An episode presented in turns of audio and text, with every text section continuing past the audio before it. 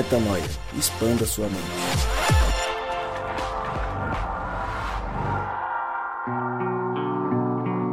Sim, sim, sim, está no ar mais um podcast Metanoia.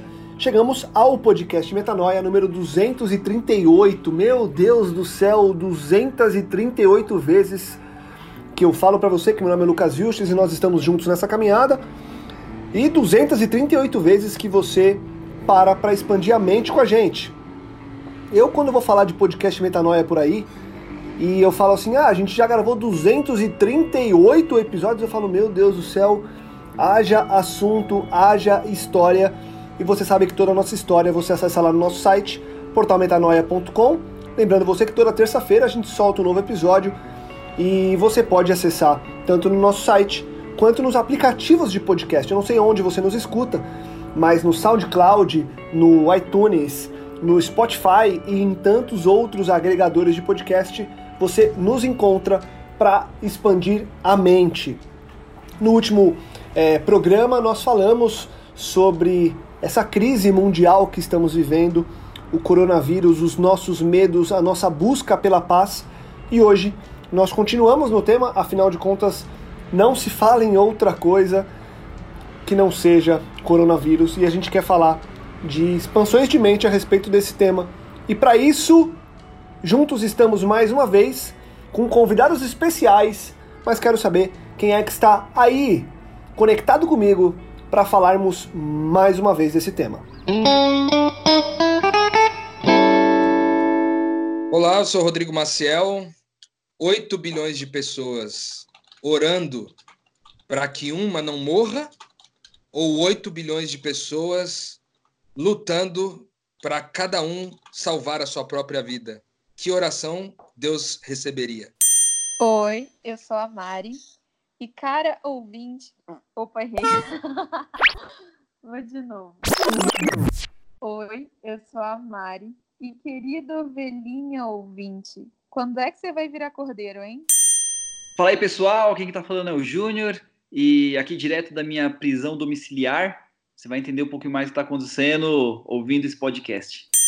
Fala galera, não sou o Júlio, mas também estou preso aqui, mas na certeza de que Deus sabe de todas as coisas e que Ele guia o meu coração e o seu coração para abrir mão em prol do outro.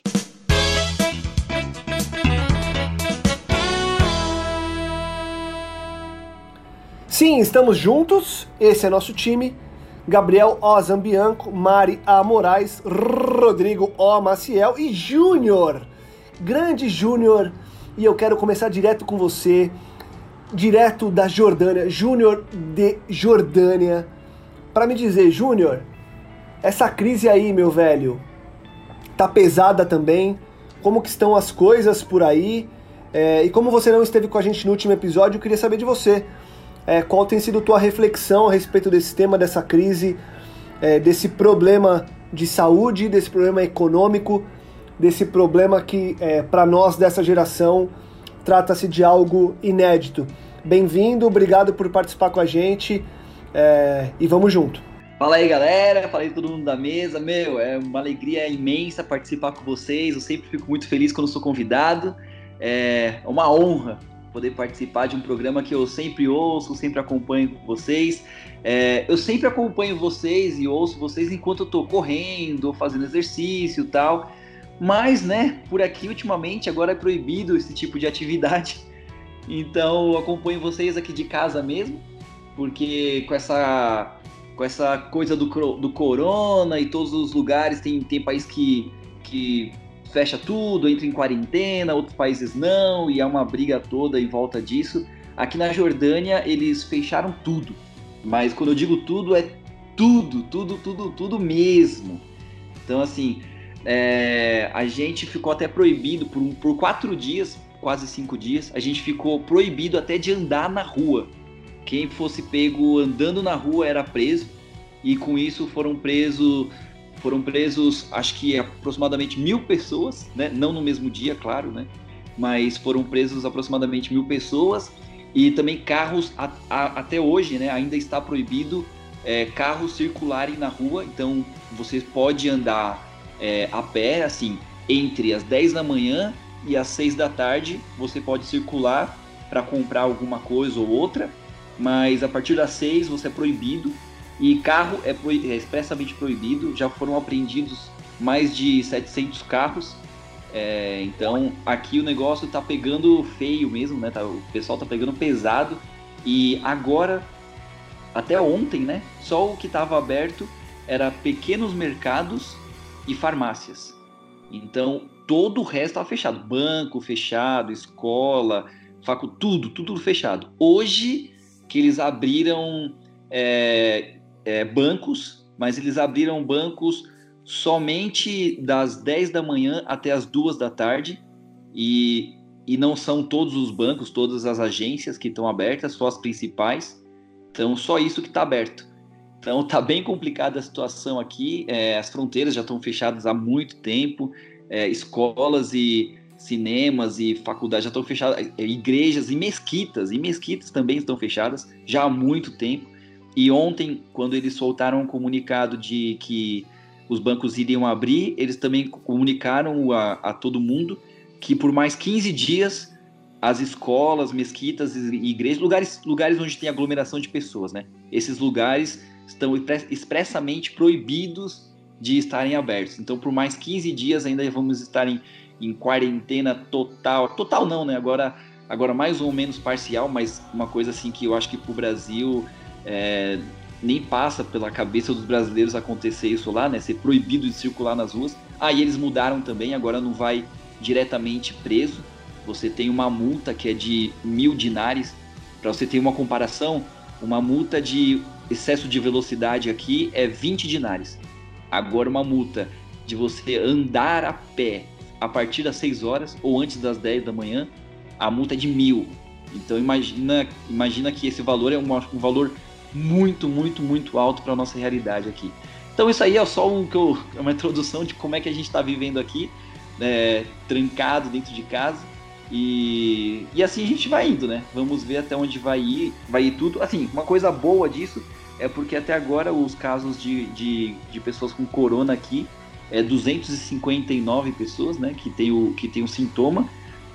Então é um número baixo e quatro pessoas morreram até agora. Tá certo que o país é muito pequeno, muito pequeno mesmo. Se você colocar em porcentagem, esse número supera a porcentagem que tem no Brasil. Então, mesmo só 200 pessoas, esse número em porcentagem é maior do que a porcentagem de, de habitantes que tem no Brasil. Mas é isso, é isso aí, pessoal. Essa aqui são é, tá sendo o meu dia a dia aqui e, e, a gente vai conversando mais sobre, sobre outras coisas no decorrer do dia. Ah, também, só para dar uma, uma introduçãozinha, também estou vendo todas as as, as brigas, as discussões, todas as pautas que está acontecendo no Brasil, né? Agora que eu estou em casa há bastante tempo, consigo acompanhar as coisas que acontecem no Brasil também. Legal, Júnior. Legal, é, legal a, a tua, é, o como você conta aí, né? Essa visão cultural diferente do que a gente está vivendo aqui. E é, e é, legal até para a gente trazer um contraponto. Afinal de contas, a gente quer discutir hoje aqui no podcast é, sobre a polêmica da semana é, que coloca em lados antagônicos aí, né, em lados opostos, aqueles que defendem essa, esse lockdown, defendem é, a, as pessoas estarem é, cada uma nas suas casas e, e, restritas de, de aglomerações, e do outro lado as pessoas que têm buscado aí, têm defendido é, o que chamam de, de é, isolamento vertical, né, que seria por, é, por tipos de. É, por idade ou por pessoas que já tenham os sintomas, pessoas de grupo de risco, enfim. E aí criou-se uma polêmica é, no que diz respeito a, a esse antagonismo de defender a economia e defender as pessoas, visto que tem estudos que dizem que se fosse só de forma vertical, ia ter mais contaminação e mais mortes, e outros estudos que dizem que não, que isso ia fazer a, a economia não parar, ou que iam casar, que quando você para a economia você tem mortes invisíveis, enfim. O ponto em questão agora, antes de eu abrir é, para todo mundo começar a, a dialogar, é que não estamos aqui para fazer um julgamento político. Não queremos tomar partido de nenhum dos lados, seja o lado de quem defende, seja o lado de quem não defende, seja o lado da direita, o lado da esquerda, para a gente não importa. Afinal de contas, quando a gente fala de reino de Deus, quando a gente fala de uma visão é, de metanoia, a gente traz uma missão é, metanarrativa. É uma missão que tá uma, uma visão que está acima disso que a gente está vendo. Está acima dessa coisa do dia a dia. Está acima de uma visão curta política. A gente quer discutir a visão é, humana. E aí, obviamente, que talvez a gente é, traga uma visão que, por consequência, esteja mais alinhada a um lado ou outro, mas que não é o nosso mérito da questão. E aí, quando o Rodrigo traz essa análise toda, a gente percebe que tem lugares com muito mais restrição do que aqui, e que não necessariamente a porcentagem é, de, de mortes ou casos diminui ou aumenta, que é o que o, o, o Júnior está trazendo. O ponto em questão aqui, Gabriel, é o seguinte, e aí eu queria trazer você para a conversa. A gente fica meio entre a cruz e a espada quando fala de, nossa, um caos econômico ou um grande caos de saúde. O meu ponto em questão é: nós, enquanto é, filhos de Deus e que estamos preocupados é, com a disseminação do reino, como é que a gente consegue equilibrar esses dois lados? Se é que tem um equilíbrio, ou a gente precisa olhar mais para um lado ou para o outro? Qual, qual é a tua visão a respeito disso? Cara, eu acho que o momento que a gente está vivendo não é um momento fácil, né? Não é um momento simples em que uma decisão ela pode ser interpretada como simplesmente aquilo, porque como você disse, envolve extrapola a discussão política que eu acho que nem deveria existir no momento desse, sabe? Mas infelizmente a gente vê as pessoas discutindo política e os próprios políticos fazendo, né, suas pré-campanhas e tudo mais, mas enfim. É, então eu acho que é uma discussão que não não dá para a gente julgar no, de uma forma binária, tipo, tá certo ou tá errada, sabe? Eu acho que é o que você disse, todas elas trazem as suas consequências, né? Visíveis e invisíveis. É, então é, é realmente é muito, muito complicado o, o, o, Lucas, a gente falar assim, ah, pelo lockdown ou pela, pela preservação da economia. Assim, o que eu tenho que eu tenho para mim, eu, eu vario muito minha opinião com relação à a, a, quarentena é, horizontal ou só na vertical e grupos de risco e voltar a funcionar, enfim, eu minha, a, a, minha posição pessoal varia muito, porque você começa a pensar nos prós e nos contras.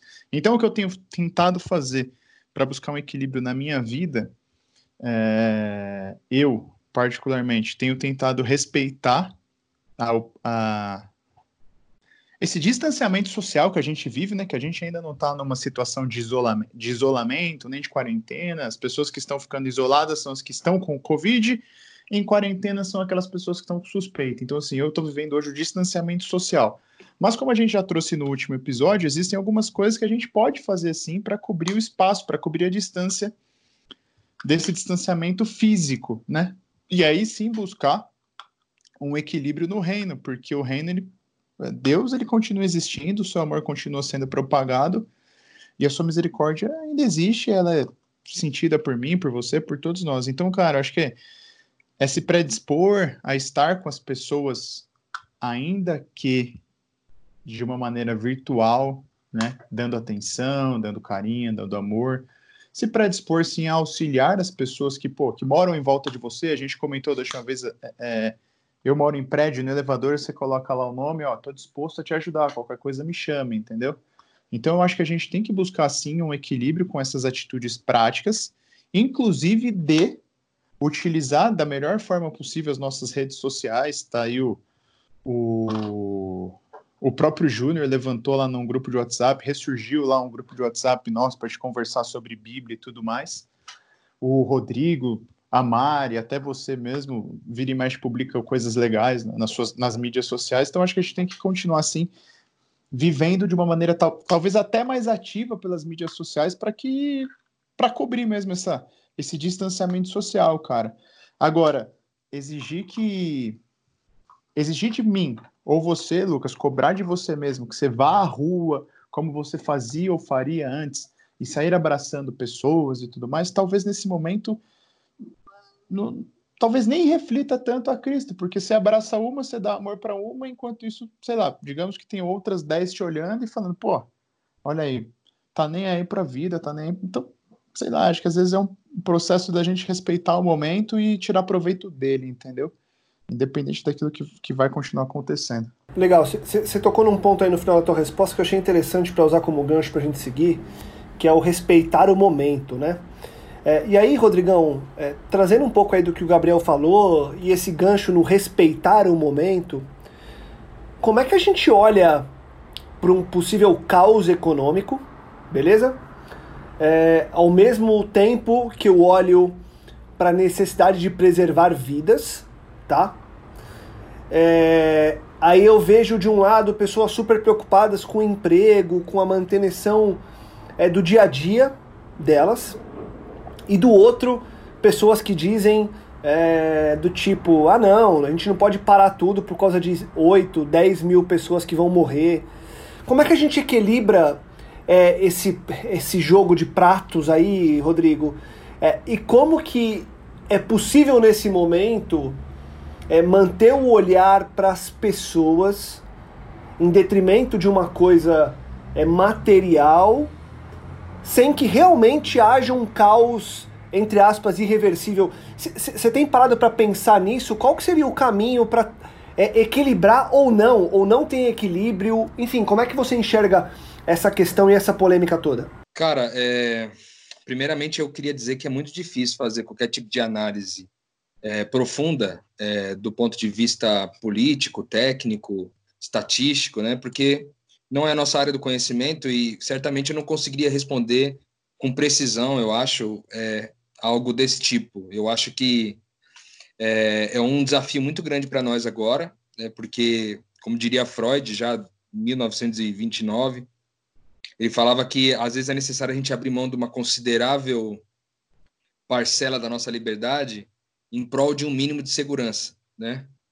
E, e, muito disso que está rolando agora, né? todo mundo abrindo mão da sua liberdade em vários sentidos, inclusive liberdade para trabalhar, para que é, não haja né, uma, uma, uma proliferação avançada. Né? A gente não sabe dizer se, se esses mecanismos de liberar as pessoas para andar na rua, para se movimentar e tal, o, o quanto eles podem impactar negativamente é, aqui. Numericamente falando, tecnicamente falando, ainda não apareceu alguém com uma análise muito, muito segura sobre isso, mesmo entre os especialistas. Então, eu, eu diria que é, é muito difícil é, fazer essa avaliação do ponto de vista técnico.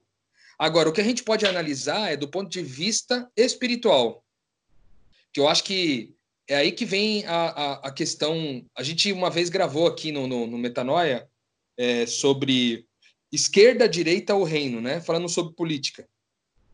E na, na ocasião, a gente falou um pouco sobre a postura do reino, diferente das posturas ideológicas.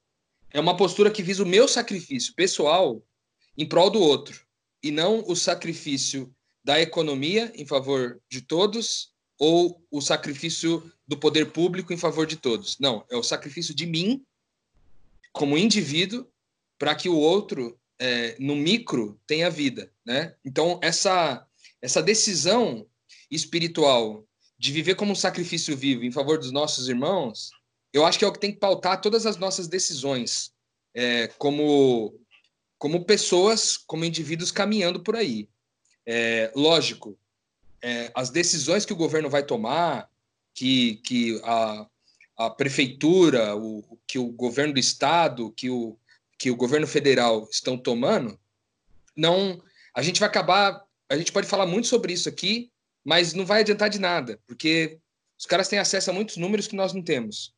Agora, é, a nossa decisão como seres humanos caminhando por aí, como pequenos cristos caminhando por aí, como filhos de Deus caminhando por aí, eu acho que é, pensando desse jeito, entendendo que nós temos um propósito de vida, que nós somos, nós existimos aqui para representar quem Deus é no mundo, eu diria que essa postura, essa noção, essa consciência de que eu sou um sacrifício vivo andando por aí, é, deve pautar as nossas decisões.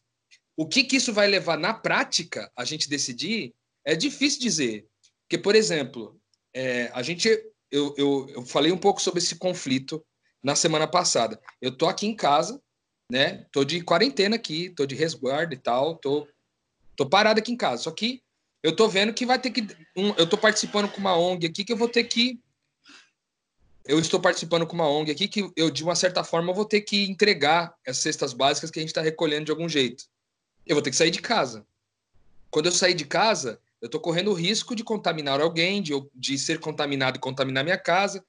Então, cada decisão vai, vai ter que ser tomada em discernimento do espírito, mas na certeza de que a nossa consciência é a consciência de alguém que vive como um sacrifício vivo. Então eu tô como sacrifício vivo andando por aí e tentando discernir qual de, de qual situação é, eu, eu atuo ou deixo de atuar e não baseado no que é certo e errado, mas baseado no que é bom.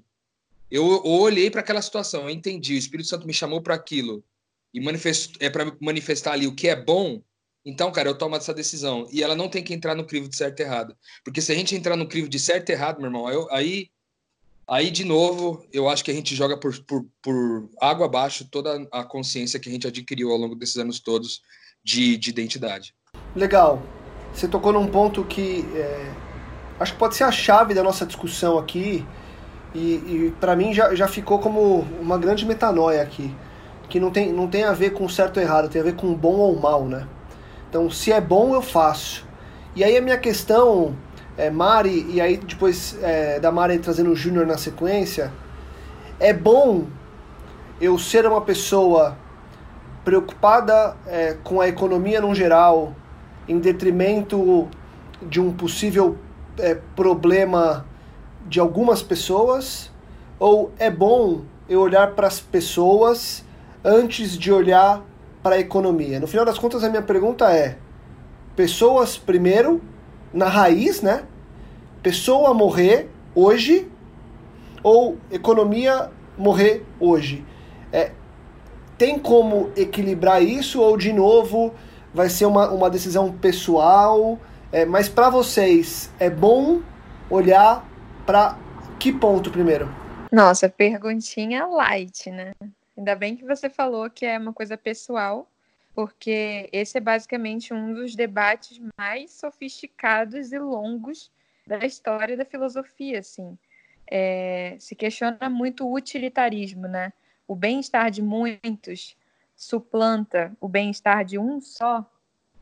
Já que você perguntou a mim, no, dentro da minha, da minha perspectiva, eu acredito que não faz sentido sacrificar um ser humano, mesmo que seja por qualquer motivo, assim. Eu não acho que isso, que isso seja lógico. Mas eu não vou entrar na parte filosófica disso e nem citar autores para isso. Vamos focar na parte espiritual, que é o que nos compete, já que tem gente muito mais qualificada para fazer esse debate no campo da, da, filosofia, né?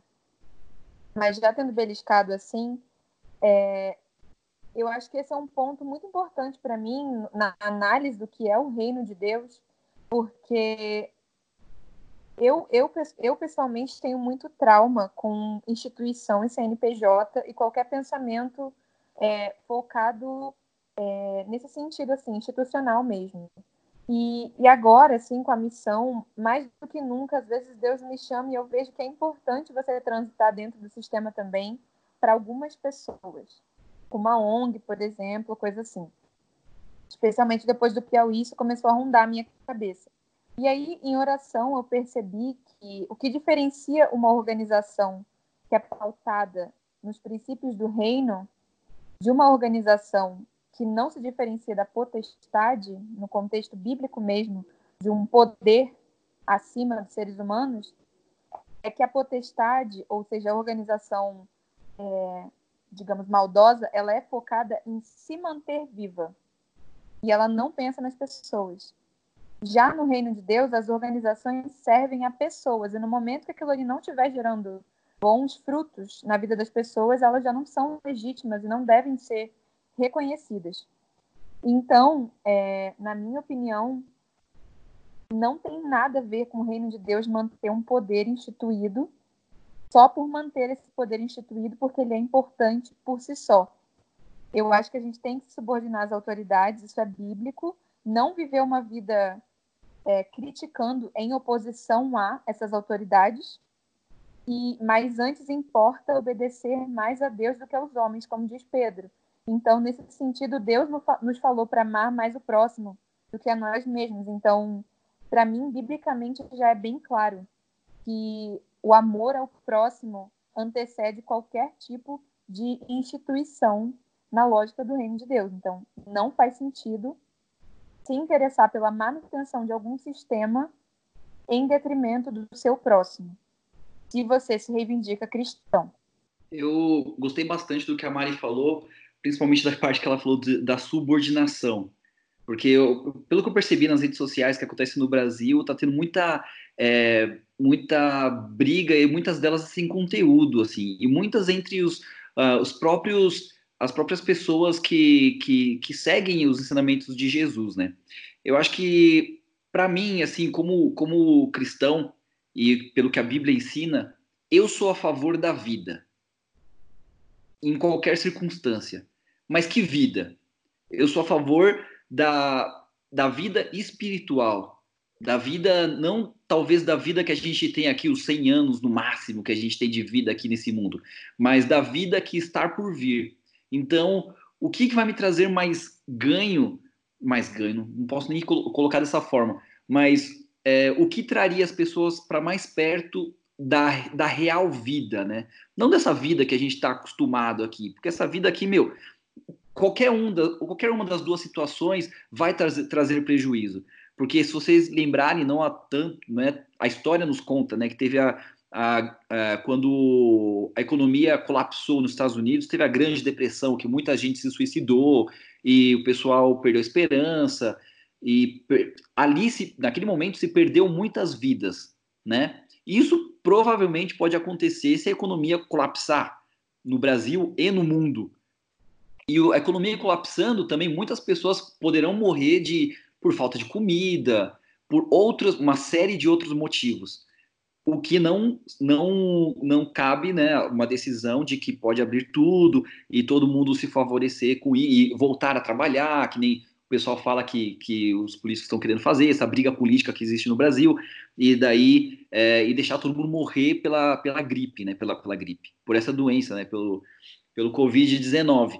Então, na verdade, eu acho que as pessoas estão discutindo, acho que essa discussão está muito girando em torno da vida que existe aqui e se esquecendo da real vida que é o que está por vir. Então, qual é a minha influência? Eu penso, eu penso dessa forma.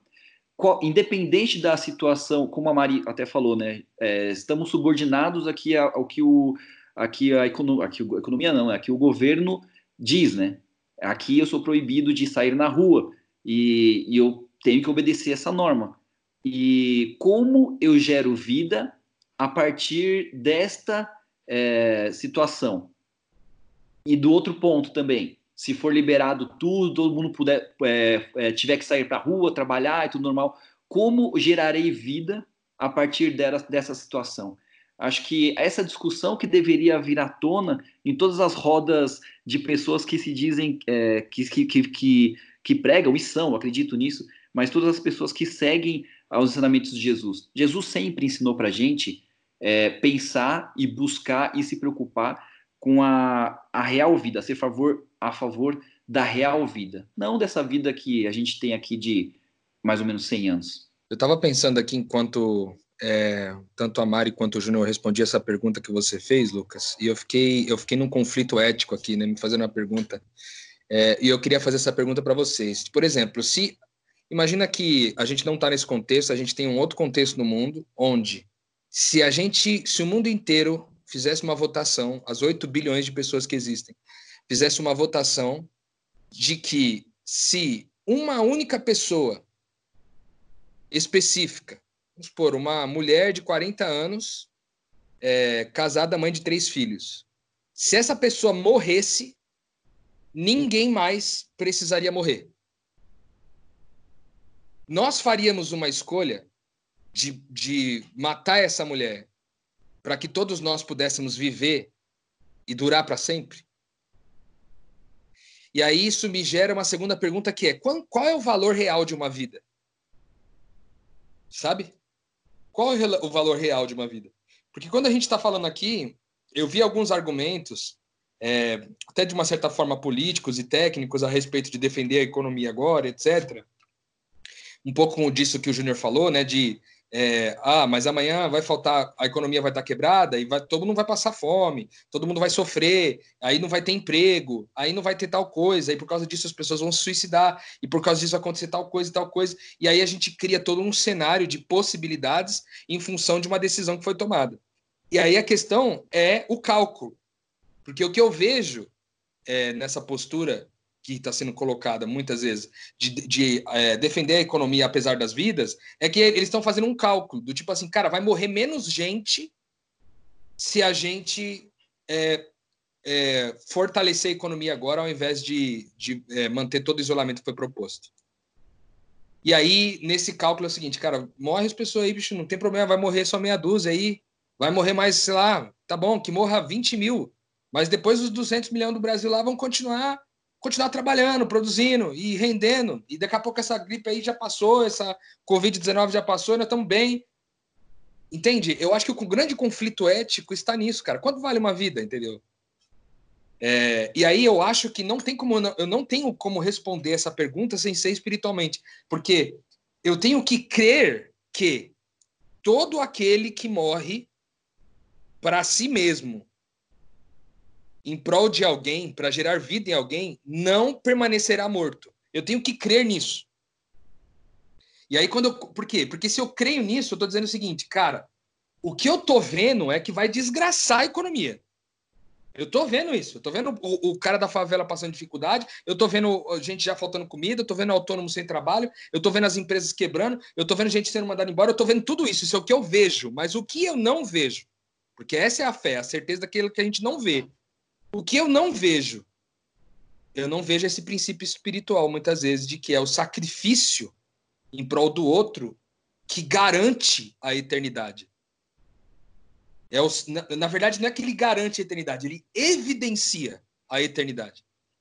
Porque só alguém que de fato morre em favor do seu irmão é que pode permanecer é, vivo. Percebe? Então, a gente deveria decidir, e por isso é tão difícil para uma nação se é difícil para uma nação que é aparentemente cristã, como a nossa, você imagina para uma nação que não tem influência cristã, só tem uma influência ética, coisa do tipo, sabe? Então, para mim, decidir espiritualmente agora é, seria um grande caminho para os, as nações. Eu espero, sinceramente, que essa seja a decisão dos nossos governantes, das nossas autoridades, para que eles não tenham para que eles não tenham que lidar com a perda da sua alma, tendo ganhado a vida e superado a economia, não percam sua própria alma. É, eu queria acrescentar essa, essas respostas brilhantes né, do Júnior e do Rô, é que já que a gente se propõe a ser um podcast cristocêntrico, essa é uma pergunta que, na verdade, ela é obviamente respondida na parábola da ovelha perdida. Eu não sei quem está ouvindo, mas o Deus que eu sirvo na Bíblia ele deixa 99 por uma. Então, não é tudo bem, segue as 99 e uma dane-se. Então, é uma pergunta completamente incoerente com uma das parábolas mais básicas do cristianismo. Mas aí que tá, né? Eu fico ouvindo todo mundo falar e acho muito louco o que vocês falaram. Concordo, mas também me gera a mesma dúvida que eu tô que eu tenho desde que começou essa discussão. Porque, por exemplo, a Mari falou assim, ó, a parábola das, da, deixa uma para deixa as 99 para buscar essa uma. Beleza, mas a, a, parábola também não, não fala assim, ó, morreram as 99 para salvar uma. Da mesma forma, tipo, é, quando o Rodrigo coloca assim, ah, são, se fosse para uma, uma pessoa morrer para salvar 8 bilhões. Tipo, a gente, eu acho que a gente não está numa discussão em que se ficasse todo mundo em casa e o vírus fosse é, é, sumisse, perfeito. Só que não é isso. E da mesma forma, tipo, a gente não tem a garantia de que se todo mundo for trabalhar, a economia também não vai quebrar, né? Então acho que realmente a gente está numa situação que é que assim é extremamente complicada, sabe? É, eu não queria estar tá na, na posição de ter que escolher, porque o cara que escolhe tanto para que todo mundo fique em quarentena, ele abre mão de, de salvar essas mortes invisíveis que a gente falou. O cara que escolhe para voltar a economia a rodar, ele abre mão dessas outras tantas vidas que vão morrer por conta do, do Covid-19, entendeu? Mas aí sabe o que eu acho que entra, Gabi? É, eu, eu acho que entra. Inevitavelmente vai entrar um, um, elemento nosso de julgamento com relação a, a, a que tipo de pessoa ou ao background dessa ou a qual o background dessa pessoa que está tomando certa decisão. Porque é, o, o, grande ponto para mim em questão é o seguinte: é, independentemente do fim, eu olho primeiro para o ser humano ou primeiro para o dinheiro. E a depender de quem está falando, eu sei que na real ela está olhando primeiro para o dinheiro. Seja o dinheiro dela, seja a economia dela, seja, é, sei lá, o país que ela toca, o estado que ela toca, a cidade que ela toca, não importa o, a, em, de qual nível a gente está falando. Eu acho que, para mim, o grande, é, a grande pergunta que eu faço para uma pessoa que defende um lado ou outro é o seguinte: você está mais preocupado com o ser humano ou com o dinheiro mesmo? Com a, com a tua casa não ter arroz e feijão. Ah, mas eu vou morrer se eu não tiver comida. Cara, peraí, peraí. Você está preocupado com a tua casa, com a parede que você olha, ou com as pessoas que nela vivem? Porque no fim das contas, vamos ser muito sinceros, a gente usa todo e qualquer argumento que parece muito bonito para justificar coisas que são bastante irrelevantes quando a gente trata de reino de Deus. Então, é, a minha grande preocupação é essa: estamos olhando primeiro para as pessoas ou primeiro pro dinheiro, que pode ser que lá na frente atrapalhe a vida das pessoas.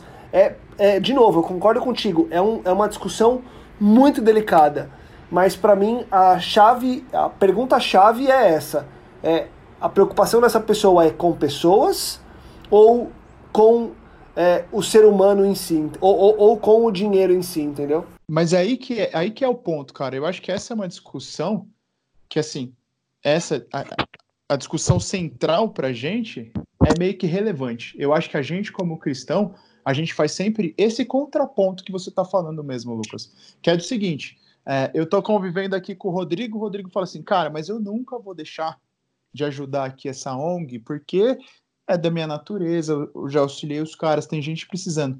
Rodrigão, vai, velho, vai. Só não esquece que você tem que fazer uma sepsia hora de ir, uma sepsia hora de entregar, uma sepsia hora de voltar, você tem sua família aqui, blá, blá, blá, blá, blá. O mesmo contraponto você tem que fazer na, quando você estiver de frente do cara que fala, pô, mas eu preciso trabalhar porque a economia não para e não pode faltar aqui na minha casa. Opa, peraí, amigão, é só o dinheiro que você está avisando? Então vamos pensar, sabe? Eu acho que é exatamente esse equilíbrio que acaba expulsando fora o medo que existe no coração das pessoas e que faz com que elas queiram se preservar, né? É, acabe prevalecendo o amor de Cristo, velho. Porque é uma discussão sem fim, mano. Tipo, vai muito da, da ideologia da pessoa. Se eu tenho uma ideologia, eu posso olhar pelo lado de, igual o Rodrigo falou. Se eu tenho, eu converso com, tenho dois primos meus que eles falam assim, cara, na boa, tinha que voltar a trabalhar a ideia era que fosse verde, ah, bem alinhada assim com o discurso, com o discurso político. Enfim, é, só que eles falam para mim o seguinte, eles falam, cara, só que para mim isso não é bom. Para mim, eu guardo dinheiro, eu invisto na bolsa. Eu queria que a economia quebrasse para eu poder comprar tudo a preço de banana e daqui 10, 15 anos eu estar riquíssimo, entendeu? Então você fala o que você vai falar, ah, você tá errado. Você entendeu? Tipo, extrapola um pouco. Acho que a gente tem que fazer esse equilíbrio, esse contraponto sempre e, e preservar a vida em todos os momentos, né? Cara, me veio um insight aqui enquanto o Gabi estava falando, que eu fiquei pensando no seguinte: imagina é, Deus lá no céu recebendo um clamor do povo da terra. Qual clamor agradaria mais a Deus? É, 8 bilhões de pessoas dando tudo para salvar a vida de um, mesmo correndo o risco de perder a vida dos 8 bilhões, ou 7 bilhões 999 milhões 999 mil 999 pessoas é, dizendo o seguinte: olha, em prol de todo o resto aqui, nós vamos sacrificar uma. Qual será, qual seria o clamor melhor aceito por Deus, cara? 8 bilhões tentando salvar a vida de um ou 8 bilhões tentando poupar a vida de todos, poupar todos a sua própria vida a despeito de um. Mas aí que tá. A gente não tá, não, a gente não tá lidando com essa binariedade, tipo, não tem como você colocar, porque é, é se a gente tivesse com esse discurso alinhado, a gente nem tava aqui conversando sobre isso. De repente estava alinhadinho, tal, os governos funcionando, todo mundo trabalhando em prol disso. Mas não tá. Tipo, é exatamente o dissenso, né, velho? Qual o clamor? Do jeito que você colocou, óbvio que seria, pô, o clamor de 8 milhões para salvar. Mas a gente não tem isso. A gente tem o quê? A gente tem uma metade para lá, metade, nem metade, vai, a gente tem 20% que é uma coisa, outros 20% outra coisa, outros 10% outra coisa, e nego que não quer nada com nada, enfim. É por isso que eu acho que a gente tem que, como cristão, buscar o equilíbrio, velho, porque senão fica impossível. Tipo, é aquilo, se você tem 7 bilhões de pessoas querendo matar uma para salvar, você tem 7 bilhões de, de assassinos. Agora, se, essa uma quer se doar para salvar, já mudou a história, entendeu? Então não tem como te colocar essa nesse, de forma binária, porque o que está acontecendo é um universo de possibilidades, e eu acho que o equilíbrio é o, é o caminho, velho. Pra, principalmente para gente cristão. E quando eu falo equilíbrio, é o seguinte: você tá, você tá na frente de uma discussão, e eu, eu flutuo em alguns grupos que, ora, discutem é, para um lado e ora para o outro. Cara, eu tento sempre fazer o contraponto sempre fazer o contraponto, para fazer o que vocês estão falando aí. Tipo, de que forma eu posso gerar vida diante dessa problemática? De que forma isso daqui pode acrescentar no outro? Eu, eu acho que eu concordo um pouco com o que o Rô falou, porque mesmo que o clamor não fosse representado por essa quantidade numérica, Gabi, ele já seria, enfim, legítimo na sua essência, dentro do que descreveria mais ou menos um coração de Cristo. Mas também eu vejo assim um, um, despreparo de nós cristãos assim de entender o nosso papel na história porque por exemplo na igreja primitiva não tem troço mais conturbado que que, Roma, que Roma entendeu? Que era todo aquele contexto político que envolvia é, a igreja logo que ela cres... logo que ela nasceu e também se desenvolveu. E no momento em que os cristãos começaram a se estressar com equilíbrio de poder político, a gente viu o tamanho do estrago que foi a Inquisição, entendeu? E o que aconteceu com, por exemplo, o advento da Igreja Católica na Europa. Então, eu não concordo que seja nosso papel equilibrar algum tipo de iniciativa política para um lado ou para o outro. A gente está hackeando o sistema com amor e, e eu acho que não não é possível fazer esse papel principalmente porque a gente nem tem as armas que esse sistema que esse sistema precisaria para que esse debate fosse a cabo, sabe? Então eu não nos vejo com esse papel de equilibrar. Eu vejo com o papel real de estar tá ali em todas as rodas, não debatendo necessariamente, mas sendo essa referência mesmo de, de oferta, um pouco para os dois lados, assim, no fim das contas. Mas eu queria trazer essa ilustração da época mesmo de Roma e como a gente hoje está tendo um drama um nível de mortalidade talvez equivalente a qualquer pestezinha de nada naquela época, porque não havia medicina. E aí eu vejo a gente pastando, sabe? Como se fosse papel dos cristãos entrar lá para falar com, com as autoridades romanas e tal, mas não acho que Jesus propôs isso em nenhum momento. Não, só antes do Júnior aí, Lucas, foi mal. Mas é isso aí, Mari, não é uma discussão política. Eu acho que, infelizmente, ninguém aqui tem influência política o suficiente de repente, se tivesse no colo do Lucas essa decisão, a gente estaria muito melhor do que hoje, enfim, ou não, né, Lucas? Mas a questão é essa, exatamente, é permear e hackear o sistema com amor, é, é, é, estar nos grupos que a gente tem influência e ali sim ser esse contraponto lógico nas pessoas, entendeu? E não deixar o Léo, porque é aquilo que a gente colocou no começo, a discussão política, ah, esquece, velho, aí não tem solução, não. É só, só complementando o que, que vocês estão discutindo aí sobre esses dois lados, é, eu só queria ressaltar assim que pelo que eu vejo nas redes sociais e nos WhatsApps da vida, a discussão ela gira muito mais em torno do eu, do, do fator egoísmo, do que do fator econômico e da vida. Porque quando a pessoa tá, eu que eu percebo, a pessoa está defendendo a vida, mas está defendendo a vida dela, está defendendo a vida de um familiar dela ela não está defendendo a vida de alguém que pode se perder e assim não ter a salvação em Deus. É, não. Então, assim, da mesma forma como o cara que está defendendo a economia não quebrar, está defendendo a parte do dinheiro dele, esse outro lado também está defendendo a parte da vida dela. E só para já dar um. já ir para a parte mais pro, pro final da mensagem, eu estava lendo, tava lendo esses dias é, o Mateus 24, duas passagens chamaram muito a minha atenção nessa, nessas últimas, nessa última semana. Mateus 24, né, o versículo 8, que diz que é muito pequenininho, mas é super profundo, que fala assim: tudo isso será o início das dores. Eu falei, nossa, se é o início das dores, então, meu, que mais vai poder vir, né? O que que vai esperar pela gente, né? O que que vai acontecer? Meu, muita coisa ainda tá para acontecer que a gente não faz ideia, que vai ser muitas outras metanoias e muitas outras discussões que vai poder elevar a nossa a nossa ideia de quem é Deus. E outro que é, que é em Lucas 6, e Lucas 6 a partir do versículo 24 até o final de Lucas 6, que é uma continuação, uma continuação não, é Lucas descrevendo o Sermão da Montanha, mas na visão dele, de como foi, né? E eu acho interessante a sequência que ele aponta que Jesus seguiu.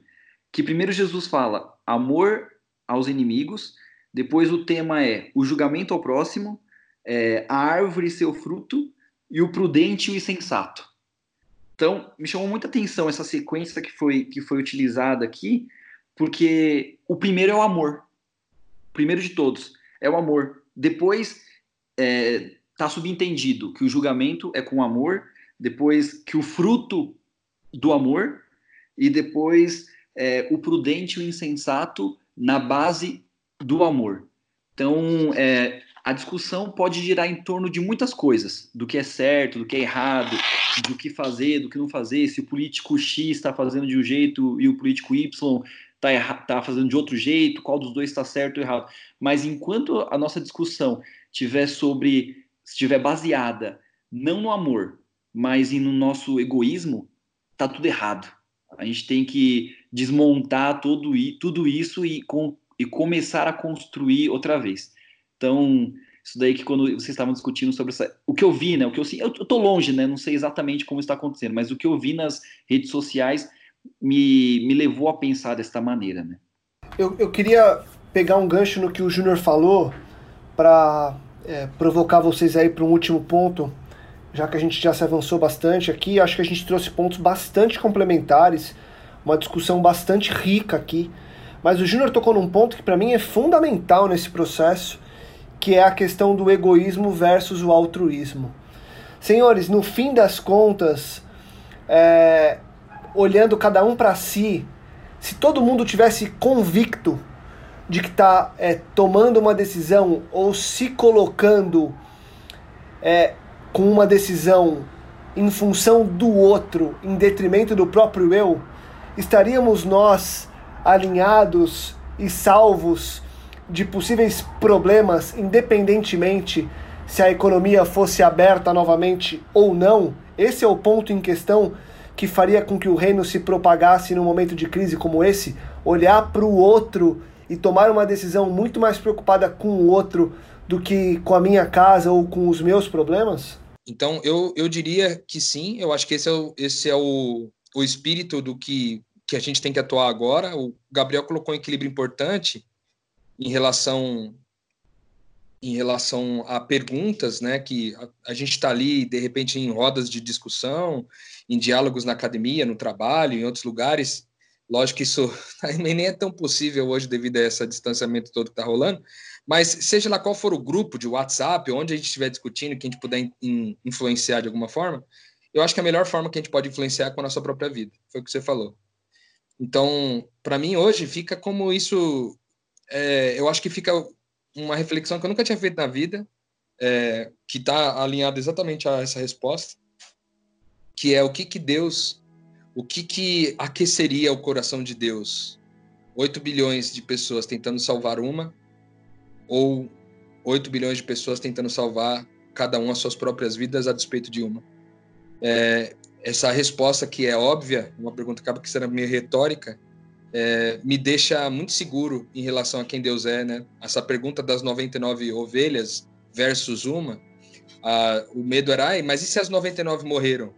É que as 99 morreram seguras. É, as 99 morreram seguras de que abriram mão também do seu direito, né? Porque as 99, ao terem sido largadas, vamos dizer, pelo pastor que foi buscar uma, elas também se elas também se contentaram com a decisão do pastor, sabe? De forma que é, se elas morressem, elas morreriam seguras do seu propósito. E eu acho que esse é o grande desafio para nós agora, sabe? Eu fiz uma live esses dias na, no Instagram falando um pouco sobre isso, é, que pode ser, cara, que amanhã nós sejamos empresários que quebraram, é, funcionários públicos que perderam suas posições, funcionários privados que foram demitidos. É, talvez a gente seja autônomos que não tem mais negócio. Talvez os nossos comércios é, não funcionem mais. Talvez a gente tem, fique com dívidas de aluguel e de coisas enormes, porque, enfim, deu essa crise econômica toda. Mas nós não abrirmos mão do nosso propósito, da vida, de dar a vida a gente foi até o final e mesmo falindo, e talvez um monte de gente morrendo por causa da nossa falência, a gente ainda assim foi fiel ao nosso propósito. Eu acho que esse é o grande desafio para a gente nessa, nessa onda de, de coronavírus Covid-19.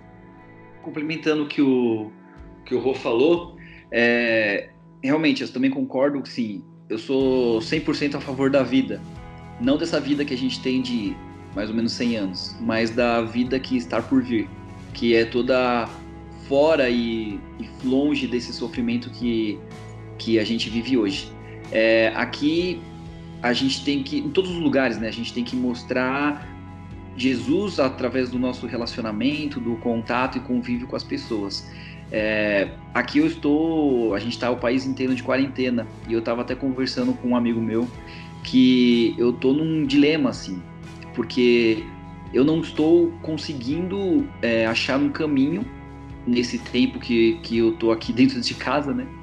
É, para mostrar Jesus para essas pessoas aqui, porque o contato ficou super restrito.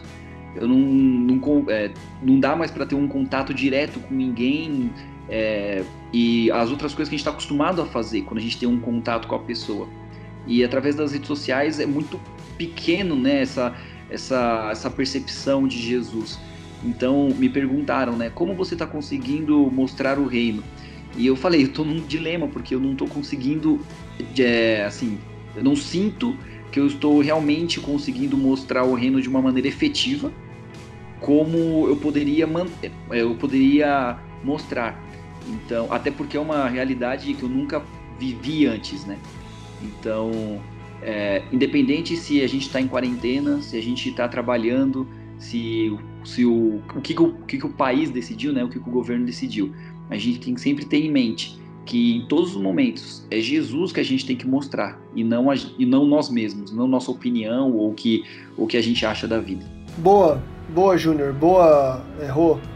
É, acho que esse ponto aí é fundamental, né? É, a gente lembrar que é, no fim das contas, o que a gente precisa manter é o nosso propósito, é o alinhamento com o que a gente é, quer fazer e com o que a gente entende como sendo é, o foco da nossa vida, né? Mari e, e Gabi, emendem aí também, eu só queria pontuar é, que foi muito, muito uniforme esses dois pontos da resposta é, esse ponto da resposta do Gabriel, do Júnior e do Rodrigo é sobre esse ponto de que no fim a gente precisa manter o alinhamento ao nosso propósito, né? Sim, Lucas, e a gente falou muito sobre qual é, qual das duas frentes é a, talvez a boa, qual não é, mas a verdade é que as duas podem ter razoabilidade para um filho de Deus, para talvez um missionário como como eu, assim que que viajou muito. E agora, talvez a maior forma de amor que eu possa oferecer para o meu irmão seja ficar em casa, para que eu não propague um risco. Mas pode e, e, e eu tenho que lutar contra o meu eu, contra o meu tédio, contra a minha solitude. Mas pode ser também que alguém seja desafiado a descer e, e a ofertar comida para alguém que Deus avisou num sonho, sabe? Então é muito mais sobre não julgar do que propriamente sobre criar toda uma teoria para defender um ponto ou outro. Eu também queria encerrar minha participação no podcast de hoje com uma coisa que veio no meu coração, que, que eu aprendi que o princípio de Deus criar ovelhas e até e até conectando um pouco com, essa, com esse debate das 99 morrerem ou ficarem vivas e Deus deixar as 99 por uma e tal, é, o propósito da ovelha ser apacentada é para que ela vire cordeiro. Então, se ela morrer, amém. O propósito dela foi cumprido. E é muito triste ver hoje que a autoproteção assim emergiu de um jeito que a gente esqueceu e acha que o cristianismo é sobre um monte de ovelhinha que fica lá na do pastor, e é isso. Como se o cristianismo fosse sobre isso. Mas era sobre se preparar para ser o jantar na mesa de alguém, sabe? Então, é tudo sobre as 99 se tornarem cordeiros, sim. E, e a gente não pode esquecer que no momento em que a gente. E o nosso pastor, ele não nos conduz à proteção, ele nos conduz justamente à mesa e a seu jantar. E no momento que a gente se desconecta desse propósito, não há uma vida de ovelha que não seja cordeiro ou ser devorada pelo lobo. Não dá pra gente achar que é uma escolha entre ficar de boa e cumprir o nosso propósito. Ou a gente se oferta em sacrifício, ou a gente vai ser devorado por, por alguém que vai nos ofertar em benefício próprio. Então, queria fazer essa reflexão. Se as 99 se tornarem cordeiros, amém. Elas não terão se perdido. Elas só vão se perder se elas tentarem se poupar. Caraca, eu gostei demais disso. Isso aqui deu um, um, uma explosão na mente absurda, isso que a Mari falou agora. O problema da ovelha não tá nela morrer, tá em ela se perder. Jesus não foi salvar a ovelha perdida da morte. Ele foi buscar, ele foi encontrar aquela que estava perdida. Nossa, as outras 99 estavam no caminho certo, morrer. E se elas morressem antes do pastor voltar, elas cumpririam antes é, do pastor voltar o seu propósito. Nossa, isso é muito louco, cara. Isso aqui me deu uma expansão de mente absurda agora. Tipo, o pastor não estava saindo correndo para salvar a vida da ovelha perdida. Ele estava buscando encontrá-la. Uau! Boa, boa, Rodrigo. Cravou no tempo que você tinha, espetacular. E foi a cereja do bolo, porque é, tivemos um, um podcast com visões complementares, com visões diferentes, com visões que trouxeram com certeza uma expansão de mente. E a gente termina com certeza com cada um agora é, na sua casa, onde é que é, esteja recluso nesse momento, é, fervilhando a mente para entender qual que é o seu próprio papel nessa crise. Júnior, obrigado mais uma vez por ter parado aí é, longe da gente, mas para bater esse papo, volte mais vezes, esteja conosco. Mari, Gabi, Rô, obrigado também. E a gente continua aqui, semana após semana, cada um na sua casa. Mais do que nunca, a tecnologia se faz necessária para que a gente evolua com essas expansões de mente e que a gente consiga é, propor reflexões é, relevantes para você que nos escuta.